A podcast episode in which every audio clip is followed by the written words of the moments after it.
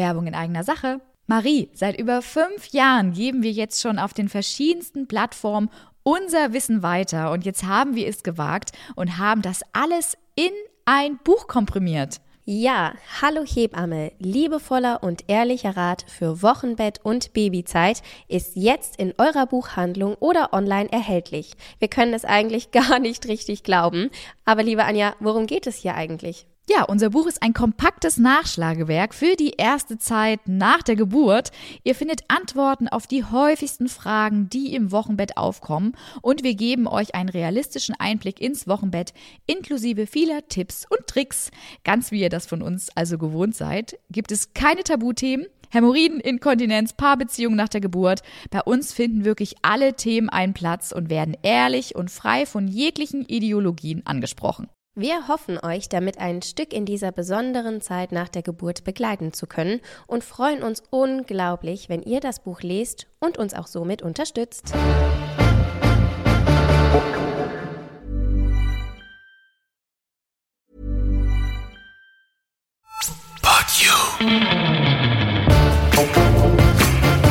Hier ist dein Podcast mit echten Hebammen-Insider-Tipps. Mit Anja und Marie von Hallo Hebamme.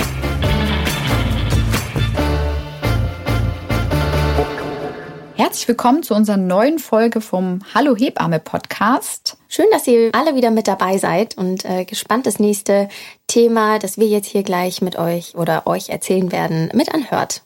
Ja, wir befinden uns, wie ihr hören könnt, wieder von der guten Qualität im Tonstudio und ja, wir haben euch vor zwei Wochen schon so ein bisschen anklingen lassen, was denn Thema heute sein soll, nämlich wir sprechen heute über die ambulante Geburt und über die Hebammenbetreuung generell im Wochenbett, wie die so aussieht und welchen Anspruch man da vielleicht auch hat. Und ja, wer jetzt vielleicht heute zum ersten Mal eingeschalten hat, wir sind in der letzten Folge vor zwei Wochen auf die Abläufe eingegangen, was passiert direkt nach der Geburt im Kreissaal und welchen Weg man dann auf der Wochenstation quasi geht, welche Untersuchungen dann noch so laufen. Und ja, heute wollen wir darüber sprechen, einfach welche zweite Variante es gibt. Die ist nämlich direkt nach der Geburt nach Hause zu gehen. Marie, was bedeutet denn nach der Geburt direkt nach Hause gehen? Gehe ich quasi direkt zwei Stunden später, wenn die Geburt äh, erledigt ist, nach Hause oder wie läuft das denn? Wie muss man sich das vorstellen?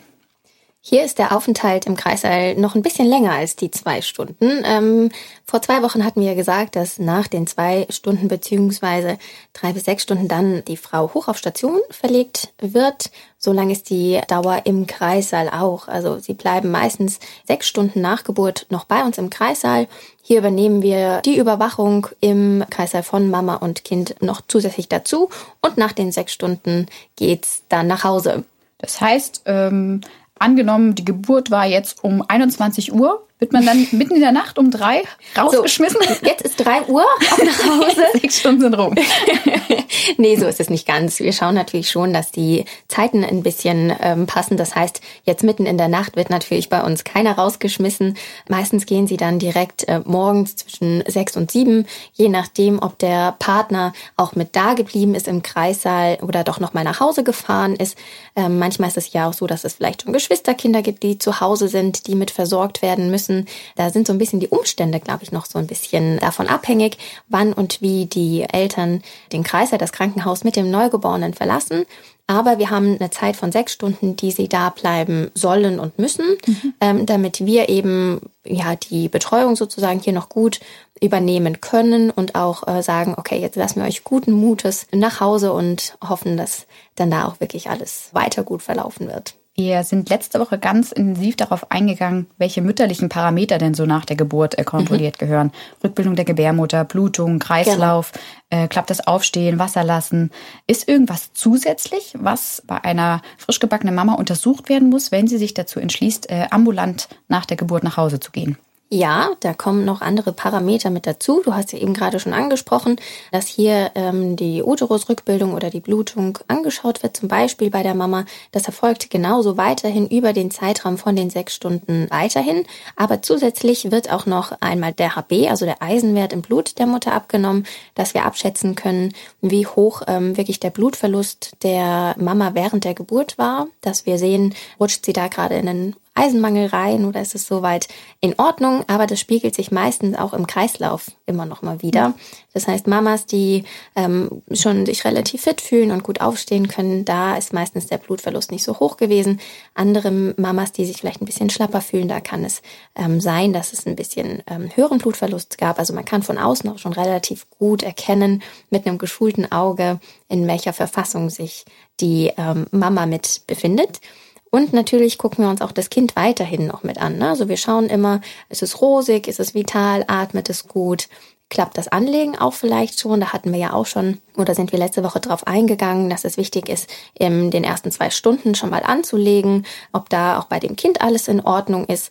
Und da bekommt man als Hebamme aber ein gutes Gespür dafür, wie ähm, oder in welchem Zustand sich die Mama und das Kind befinden. Das klingt wirklich danach, als wäre eine gute Überwachung wirklich in dieser Zeit im Kreissaal gegeben.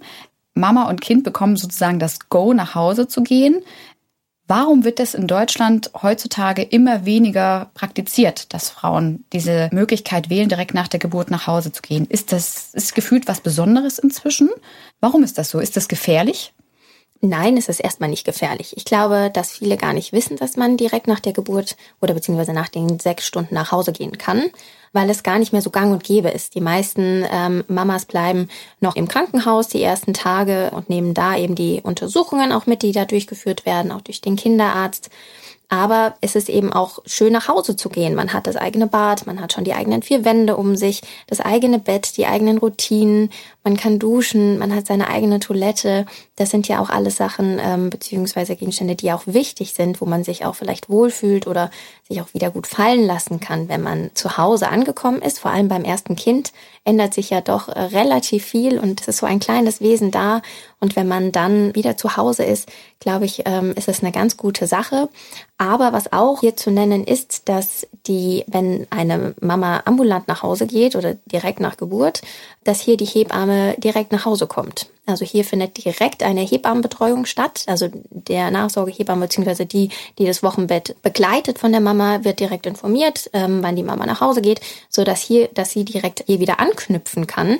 Und das ist natürlich schwierig mit dem aktuellen Hebammenmangel. Also Frauen, die jetzt zum Beispiel keine Hebamme im Wochenbett zur Betreuung haben, denen empfehlen wir jetzt auch tatsächlich nicht direkt nach Hause zu gehen, weil äh, man hier dann auch nicht mehr nach Mama und Kind schauen kann. Das ist dann immer so ein ähm, Punkt, wo wir sagen, okay, also wenn Sie nach Hause gehen, dann sollte hier schon die Betreuung direkt im Anschluss stattfinden können. Du hast jetzt schon so angesprochen, dass die Parameter nach der Geburt äh, maßgeblich sind, auch dass die in Ordnung sein müssen, bevor man nach, überlegen sollte, nach Hause zu gehen. Sicherlich spielt die Geburt an sich auch rein, oder? Kann ich mir jetzt Definitiv. gut vorstellen. Ja, das ja, total.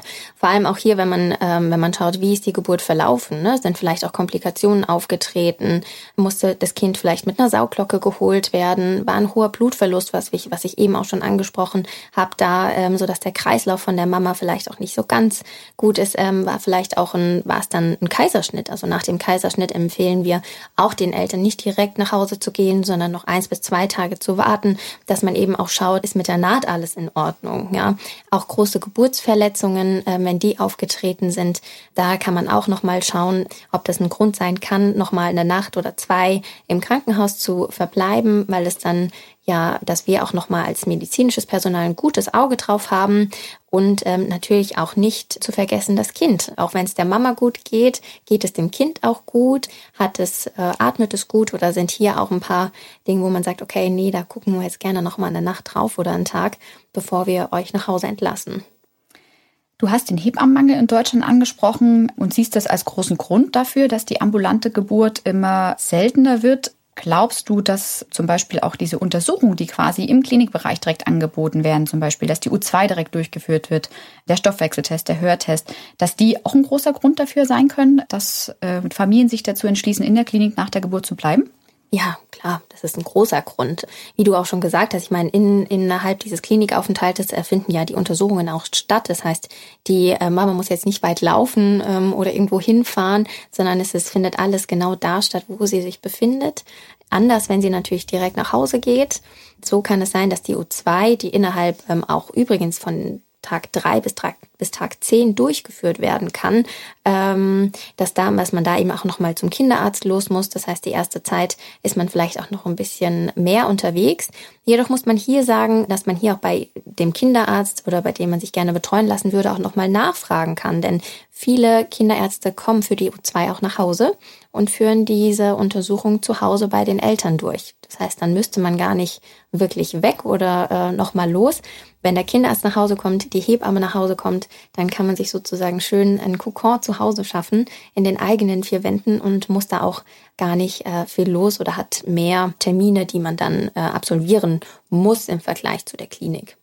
Ich denke, das ist was ganz Interessantes, was du da wirklich gerade ansprichst, weil viele haben das, glaube ich, so inzwischen im Kopf, dass diese Untersuchung, gerade so diese U2 ist, glaube ich, so mhm. dieses, dieser Oberbegriff dafür, das muss ich in der Klinik machen, dafür, davor kann ich vielleicht gar nicht gibt es keine Möglichkeit für mich nach Hause zu gehen. Aber es ist, denke ich, wirklich ganz interessant, einmal darüber aufzuklären, dass die wirklich bis zum zehnten Lebenstag eigentlich erfolgen kann. Richtig. Und man dann da ja wirklich noch ein bisschen Luft und Zeit hat und Definitiv. da äh, sich gar nicht so groß unter Druck setzen muss. Und wenn der Kinderarzt auch noch nach Hause kommt, ja, also wunderbar. was ein Luxus, ja. Eigenes Bett, eigene Toilette, eigenen vier Wände und ähm, dann wird man doch da super betreut. Wir haben jetzt angesprochen, wie war die Geburt als Grund, also irgendwelche Komplikationen. Wir haben diese Untersuchung des Kindes angesprochen, die einen Grund darstellen können, um wirklich da zu bleiben. Was denkst du, gibt es weitere Gründe, warum sich Frauen dagegen entschließen, nach Hause zu gehen? Also in der Klinik zu bleiben. Ja. Ähm, es gibt bestimmt Gründe, zum Beispiel, wenn andere Kinder schon da sind, die zu Hause vielleicht rumtoben und da äh, noch ganz aktiv sind, vor allem wenn jetzt auch nicht so ein riesengroßer Altersunterschied ähm, zwischen den Kindern liegt, wenn äh, zum Beispiel nur anderthalb Jahre oder ähnliches dazwischen sind, ähm, dann nutzen die Mamas schon noch mal so die kleine Auszeit vielleicht, sich ganz auf das neugeborene Kind zu kümmern, in Ruhe zu stellen, ähm, vielleicht auch versorgt zu werden, ne? man mit Essen und äh, Trinken, man muss nicht selbst kochen, der Haushalt bleibt erstmal so, wie er ist und man muss sich nicht darum kümmern. Das kann äh, auch ein Grund sein, warum manche in der Klinik bleiben, aber manche wissen auch gar nicht, welche Leistungen ihnen wirklich im Wochenbett zustehen. Also das hatte ich ja vorhin schon mal angesprochen, dass wirklich die Hebamme, wenn man nach Hause kommt und sogar an dem Tag, den man ähm, nach Hause geht, die Hebamme schon vorbeikommen kann um auch hier wirklich eine adäquate und gute Versorgung für Mutter und Kind zu gewährleisten. Aber hier auch ist es wichtig, dass man schaut, wenn jetzt andere Kinder schon da sind, welche Unterstützungsmöglichkeiten gibt es drumherum. Ne? Also gibt es vielleicht Oma und Opa, die in der Nähe wohnen, die sich dann ähm, auch in den ersten Tagen vielleicht ein bisschen mehr um das größere Geschwisterkind kümmern kann oder ist die Familie auf sich alleine gestellt. Ist ein Partner da oder ist die Mama vielleicht auch alleinerziehend? Muss sie komplett wieder alles äh, selbst stemmen? Also da gibt es ja Familienkonstellationen, die wichtig sind, auch anzuschauen, um äh, auch wir in der Klinik zu wissen, okay, äh, wir lassen die Frau jetzt hier gut Willen gehen und ähm, wir wissen, sie ist gut aufgehoben. Aber auch ja, so ein bisschen die Gefühle der Mama, ne? Viele haben vielleicht noch nicht so das Selbstvertrauen, vielleicht auch beim ersten Kind oder auch so ein bisschen Angst, wieder in die normale Welt einzutauchen, wenn das Kind da ist. Wie sind die Abläufe? Ähm, traut man sich das selbst zu, das Kind direkt zu Hause zu versorgen? Oder ist man gerne nochmal irgendwie in diesen 24-Stunden-Betreuungen drin, weil ja auch nachts auf Stationen Schwestern da sind, die einen hier unterstützen? Das hat man natürlich zu Hause nicht. Äh, da ist dann der Partner da, der da viel mit übernehmen kann. Aber ähm, das Selbstvertrauen und ähm, das spielt hier auch nochmal eine große Rolle.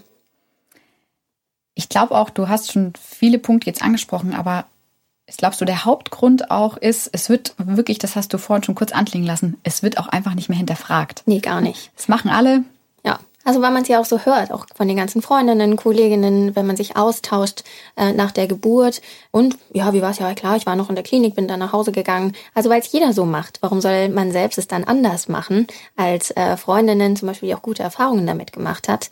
Vor allem, wenn es ja auch das erste Kind ist. Man weiß ja auch gar nicht genau, was kommt auf mich zu. Ne? Und dann hört man natürlich gerne auf den Rat von Freundinnen oder Familie ähm, die man auch vertraut und ähm, auf die Meinung sich man sich auch stützt. Aber das ist wirklich eine tolle Sache, nach Hause zu gehen. Man sollte eigentlich keine Angst davor haben. Also wir können alle Mamas oder äh, Familien nur ermutigen, den Schritt zu gehen, weil es wirklich, ja, man hat sein eigenes Zuhause wieder.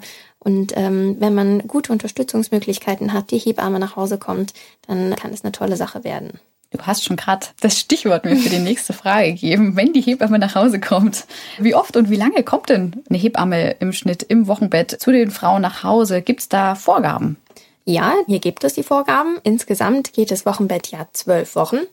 In dieser Zeit kommt die Hebamme zu den Familien nach Hause. Das heißt, in den ersten ein, also den, der erste bis zum zehnten Tag sind sogar zwei Kontakte pro Tag möglich. Das heißt, die ähm, Hebamme kann nach Hause kommen oder auch telefonische Beratungen können hier auch noch stattfinden. Ich denke, das ist, das ist super interessant. Also das mhm. heißt, sie kommt morgens zum Beispiel um neun, schaut sich die Mama an, schaut sich das Kind an, alles okay. Und dann ist es ja meistens so, ne, Freitagabend eine Frage, Mist, irgendwas ist jetzt.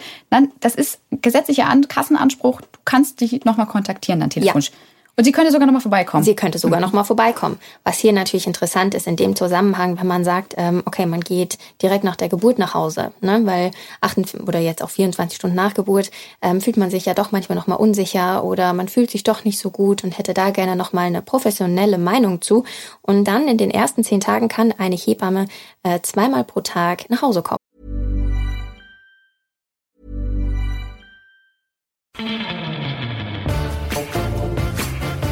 Werbung. Entdecke Mamli, deine digitale Begleiterin durch Schwangerschaft und Mutterschaft.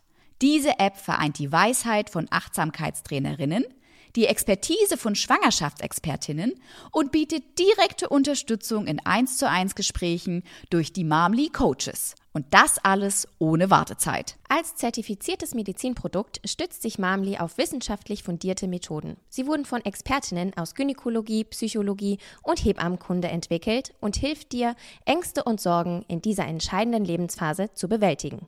Ein besonderes Highlight für Versicherte der Techniker Krankenkasse und der DBK ist die Nutzung von Mamli kostenfrei.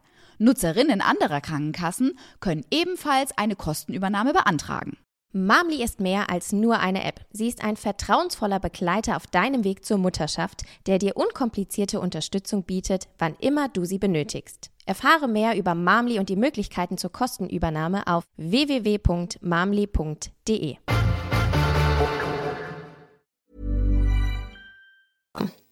Super interessant. Das wissen, glaube ich, viele echt nicht, dass das möglich ist.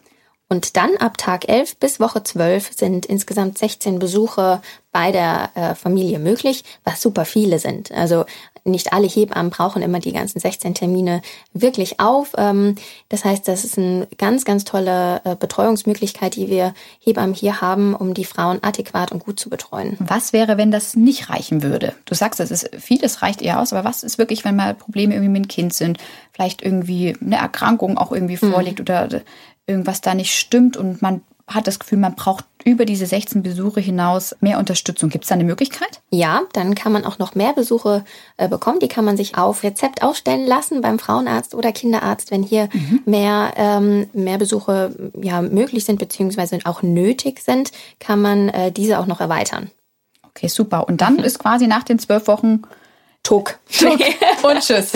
nein, nein, so ist es nicht ganz. Also ähm, auch danach sind wir natürlich bis zu Ende der Stillzeit noch Ansprechpartnerinnen.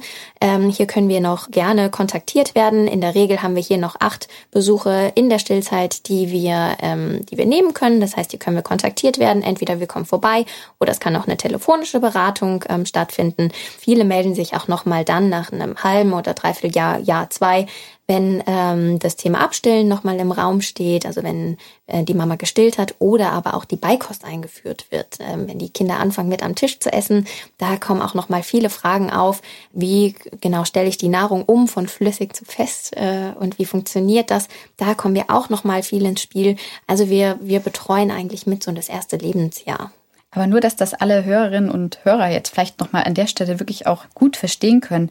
Wenn ich mich jetzt zum Beispiel dazu entschließe, mein Kind zu stillen, bis es zum Beispiel sechs Jahre alt ist, mhm. dann habe ich, bis das Kind sechs Jahre alt ist, den Anspruch, dass meine Hebamme mich nach den zwölf Wochen, bis das Kind sechs Jahre alt ist, noch achtmal besuchen kommt. Ja, eigentlich ja. Machen nicht alle. also irgendwann äh, gibt es, das Stillen etabliert sich ja mit der Zeit. Ne? Vor allem am Anfang ist es so ein Riesenberg.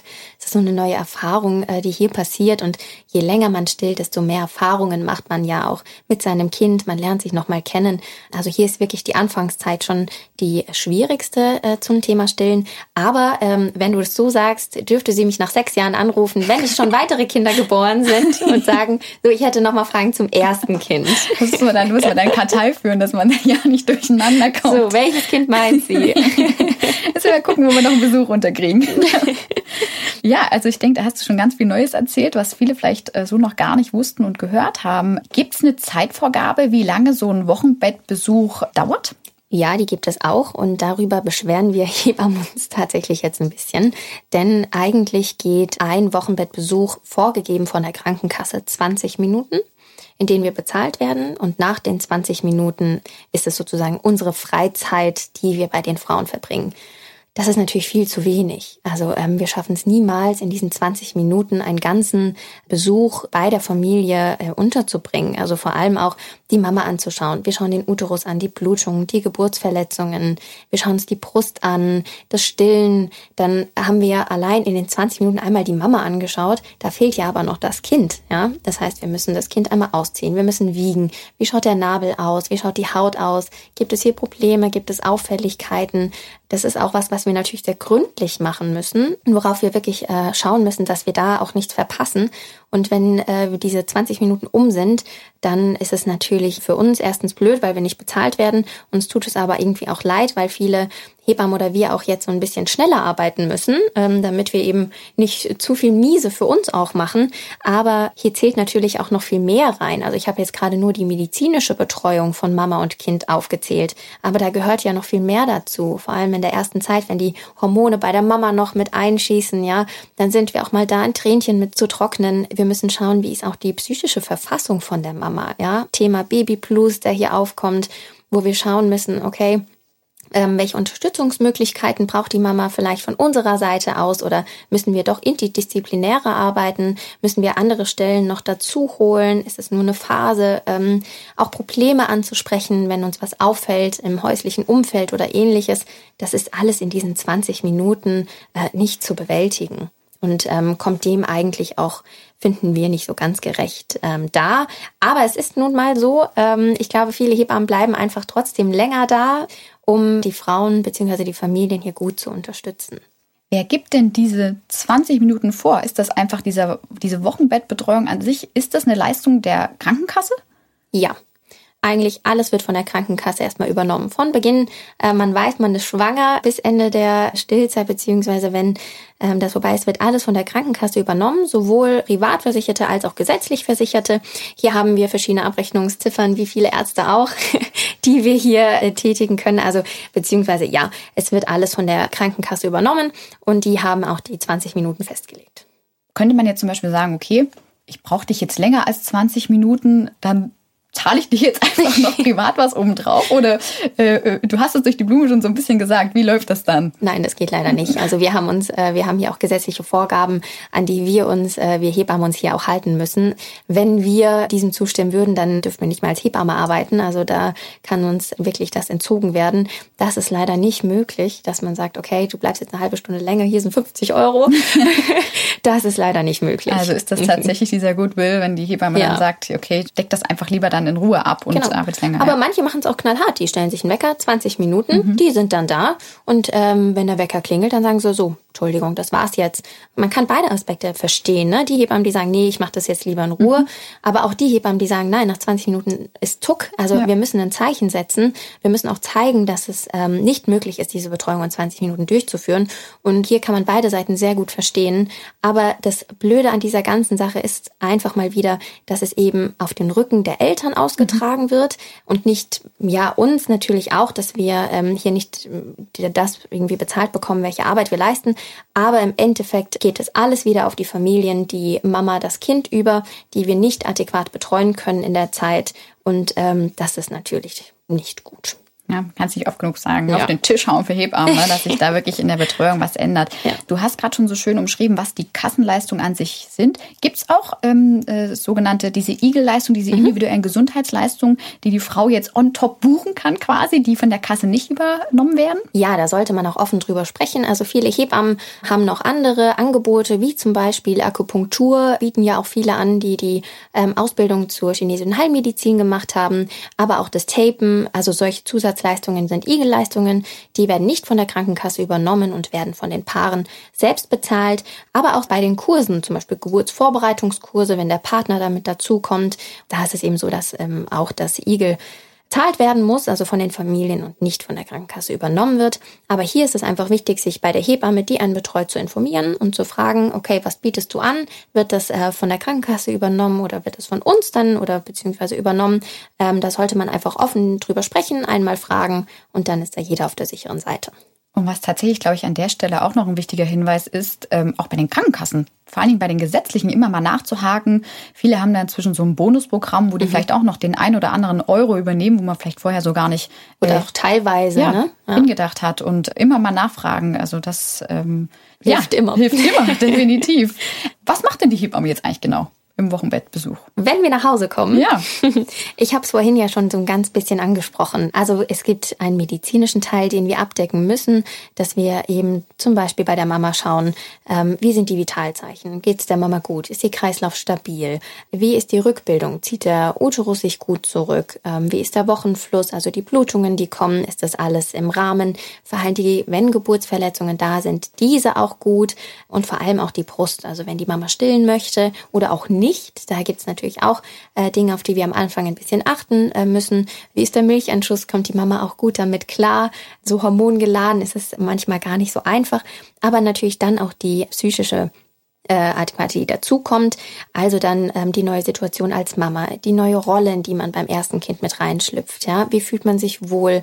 Ist man vielleicht noch ein bisschen unsicher? Wird es besser? Der schöne Babyblues, den ich vorhin schon angesprochen habe, ähm, ist der da oder was braucht die Mama von uns, damit sie sich eben gut fühlt? Das ist ganz wichtig, aber dann natürlich schauen wir uns auch das Kind an. Nach dem Gewicht schauen wir, ähm, nimmt es gut zu, wie schaut die Haut aus, scheidet das Kind gut aus, also mit äh, Urin und Stuhlgang klappt da alles gut, aber auch die Nabelpflege, weil am Anfang ist ja auch noch der Bauchnabel vom Kind noch ein Rest sozusagen da, dass das auch gut verheilt. Also da gucken wir auch nach dem Kind nochmal relativ gut und natürlich dann, wenn die Mama stillen möchte, dann greifen wir das große Thema Stillen auf, Anliegetechniken, Stillposition etc aber natürlich auch, wenn die Mama nicht stillt, ähm, dass man schaut, okay, wie funktioniert es da? Wie funktioniert die Zubereitung zum Beispiel einer Flasche? Was muss man hier genau beachten? Also das sind große Themen, die hier nochmal dazukommen. Das heißt, Mama und Kind nehmen großen Teil ein dieser Betreuung. Was ist, wenn der Papa mal noch eine Frage hat? Ja, also den darf man nicht vergessen. Und das ist heutzutage wirklich nicht zu unterschätzen. Es ist eine Familie und zu der Familie gehören nicht nur Mutter und Kind, sondern ähm, auch der Partner der oder die Partnerin, die mit dabei ist. Und ähm, die sollte man natürlich in den Wochenbettbesuch gut mit einbinden, hier auch Fragen mit beantworten. Oft wird auch ja die, die Geburt nochmal mit aufgearbeitet. Da ist es auch wichtig, dass der Partner, die Partnerin mit dabei ist, ähm, dass hier auch wirklich nochmal alles gut besprochen werden kann und alle Fragen und Gefühle ähm, auch äh, von dieser Seite aus mit einfließen dürfen und wir mit beantworten. Also liebe Männer, die hier zuhören, auch ihr habt Anspruch auf Hebammehilfe dann im Wochenbett, wenn ihr noch eine Frage habt oder noch irgendwas erklärt haben wollt. Haut sie raus. genau, ähm, du hast kurz schon angesprochen, Thema Stillen. Das nimmt doch einen immensen Zeitrahmen ein, oder? Ja, also Stillen ist ein Riesenberg am Anfang, kommt er, äh, den man da erstmal erklimmen muss. Wir sagen da äh, total gerne, dass Stillen äh, eine erlernte Fähigkeit von Mutter und Kind ist und auch, na klar, der, das Saugbedürfnis des Kindes ist alles intuitiv oder auch ein Reflex, was mit stattfindet, aber dass es trotzdem eine erlernte Fähigkeit ist. Mutter und Kind müssen sich kennenlernen. Wie funktioniert es, das Kind gut zu halten, an die Brust zu bekommen? Ähm, wie funktioniert es mit den Stillpositionen und ähnliches?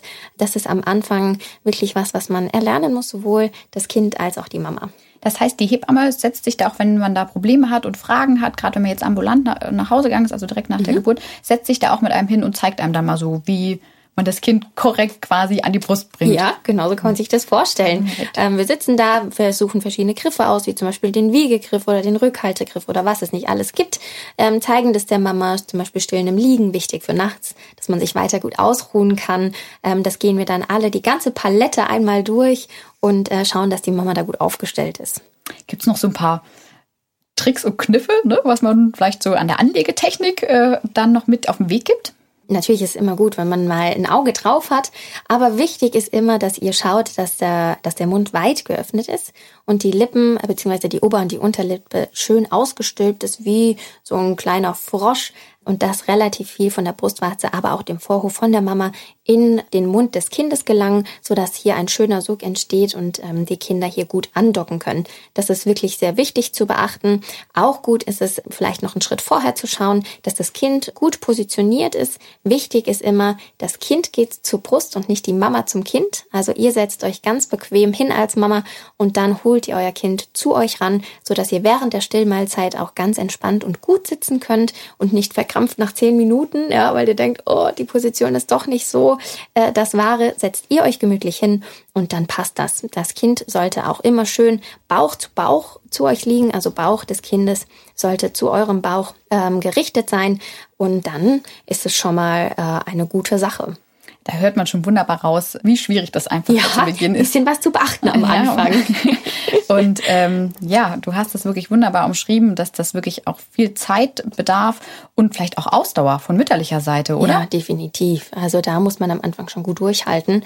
Aber Stillen ist auch ein Riesenthema. Also ähm, da muss man, das äh, sollte wirklich von Anfang an gut behandelt werden, ähm, damit man die Kniffe und äh, Tricks von Anfang an gut äh, drauf hat, so dass da die Mama gut mit auf aufgestellt ist. Ja, und da das so ein großes und auch wirklich spannendes Thema ist, zu dem wir wirklich immer sehr, sehr viele Fragen von euch äh, tagtäglich erhalten, haben wir uns überlegt, gehen wir doch in der nächsten Folge äh, mal genauer auf das Thema Stillen ein. Und wir freuen uns, dass ihr heute hier mit dabei wart. Wir hoffen, ihr konntet noch einiges Neues für euch aus dieser Folge mitnehmen. Vielleicht auch einige Fragezeichen haben sich jetzt in eurem Kopf aufgelöst. Und wenn euch äh, die Folge hier gefallen hat, freuen wir uns, wenn ihr diesen Kanal hier abonniert, kommentiert und auch teilt, äh, dass viele davon mitbekommen. Und dann freuen wir uns, wenn ihr nächste Woche bzw. in zwei Wochen zum großen Thema Stellen wieder mit dabei seid. Bis dahin, tschüss.